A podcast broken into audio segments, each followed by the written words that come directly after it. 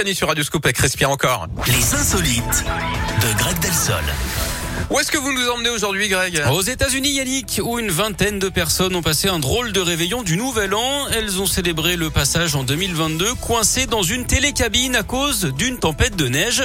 C'est en fait le personnel ouais, d'un restaurant d'altitude hein, qui en avait demandé de regagner la vallée à cause des conditions météo, mais il était trop tard. Ils se sont donc retrouvés piégés dans leur bulle pendant 24 heures et par moins 20 Mmh. degrés. Alors ils ont su garder leur calme hein, et avoir une altitude positive. Ils ont euh, finalement été secourus le lendemain après-midi grâce à un hélicoptère. En parlant de ça, Yannick, est-ce que vous savez ce qu'adorent faire les fans de musculation à la montagne Non, mais vous allez me le dire. Du ski de fonte Du sk- Ouais. Voilà. Ok, ok, d'accord.